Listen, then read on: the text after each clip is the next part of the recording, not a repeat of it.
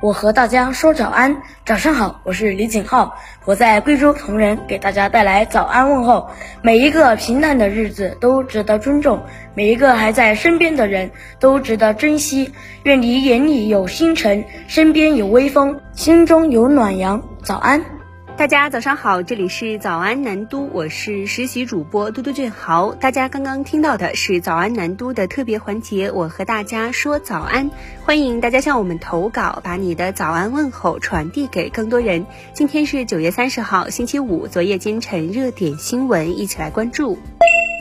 十月一号起，电子烟强制性国家标准将正式生效，届时所有水果味电子烟全面下架，全国统一电子烟交易管理平台只提供国标烟草口味电子烟和具有儿童锁的烟具。同时，国家烟草专卖局九月二十九号发布通知，十月一号起，从事电子烟生产经营的电子烟市场主体应当取得烟草专卖许可证。此外，通知明确禁止在大众传播媒介或者公共场所、公共交通工具、户外发布电子烟广告。普通中小学、特殊教育学校、中等职业学校、专门学校、幼儿园周边不得设置电子烟销售网点。电子烟零售主体必须从当地电子烟批发企业购进电子烟产品，不得排他性经营上市销售的电子烟产品，不得向未成年人销售电子烟产品，应当在经营场所设置警示。标志不得利用自助售卖方式销售或变相销售电子烟产品。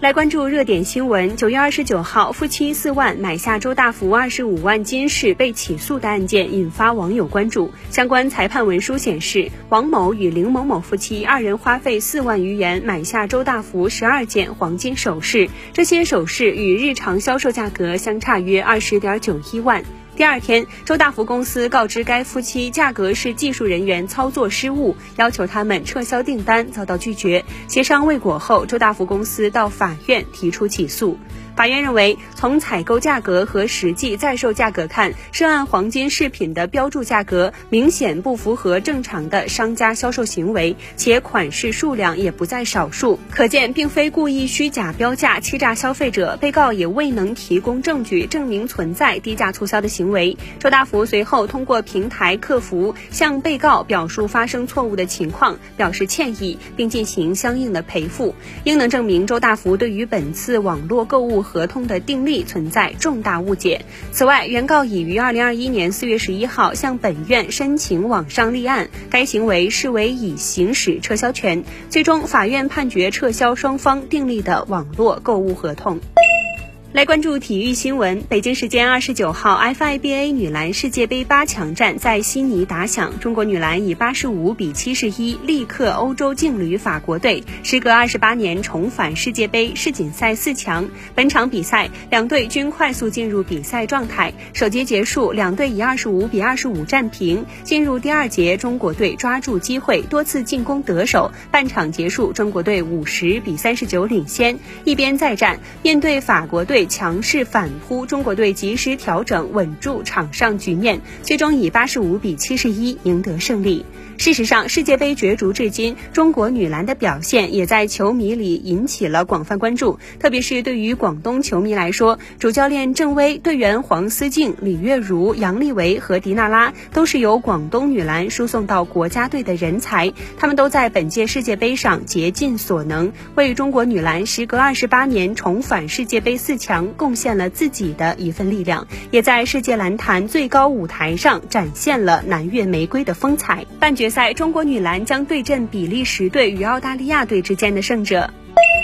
来关注出行方面，九月二十九号，国务院联防联控机制发布会上，文化和旅游部市场管理司副司长李小勇表示，国庆假期期间，旅行社和在线旅游企业不得经营出入境团队旅游和机票加酒店业务，暂停在有中高风险区的县市区旗和直辖市的区县经营团队旅游及机票加酒店业务，暂停陆地边境口岸城市团队旅游业务，不组织大型旅游团队，严格控制。是旅游包车载客率。星级旅游饭店、等级旅游民宿要加强通风消毒，合理安排消毒频次。对入住人员查验健康码，查验七十二小时内核酸检测阴性证明。A 级旅游景区严格落实限量预约错峰要求，对所有入园游客进行扫码测温，查验七十二小时内核酸检测阴性证明。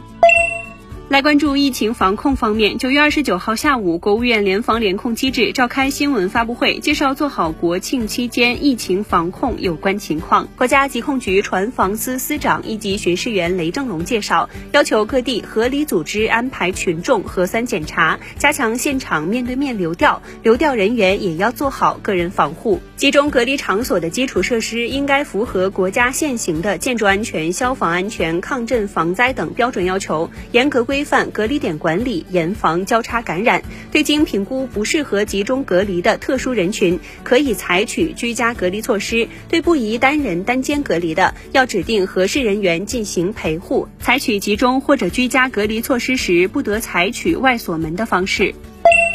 九月二十九号下午，国家卫生健康委医政医管局副局长李大川在国务院联防联控机制发布会上表示，各地要进一步优化核酸采样点的设置和布局，按照网格化的要求布局核酸采样点，同时还要设立电子地图，让人民群众能够方便查询和就近采样。李大川表示，为了保障国庆假期期间群众能够得到及时的核酸检测服务，相关部门已作出部署和安排，目前各地正在积。积极落实。此外，各地除了做好正常的核酸采样点的时间安排之外，还要确定二十四小时提供核酸采样服务的机构，并且对外公布。对这些机构和核酸采样点要安排足够的采样力量，同时做好医务人员的休息和排班部署。以上就是今天的早安南都的内容，更多内容请关注南方都市报 APP。本节目由南方都市报出品。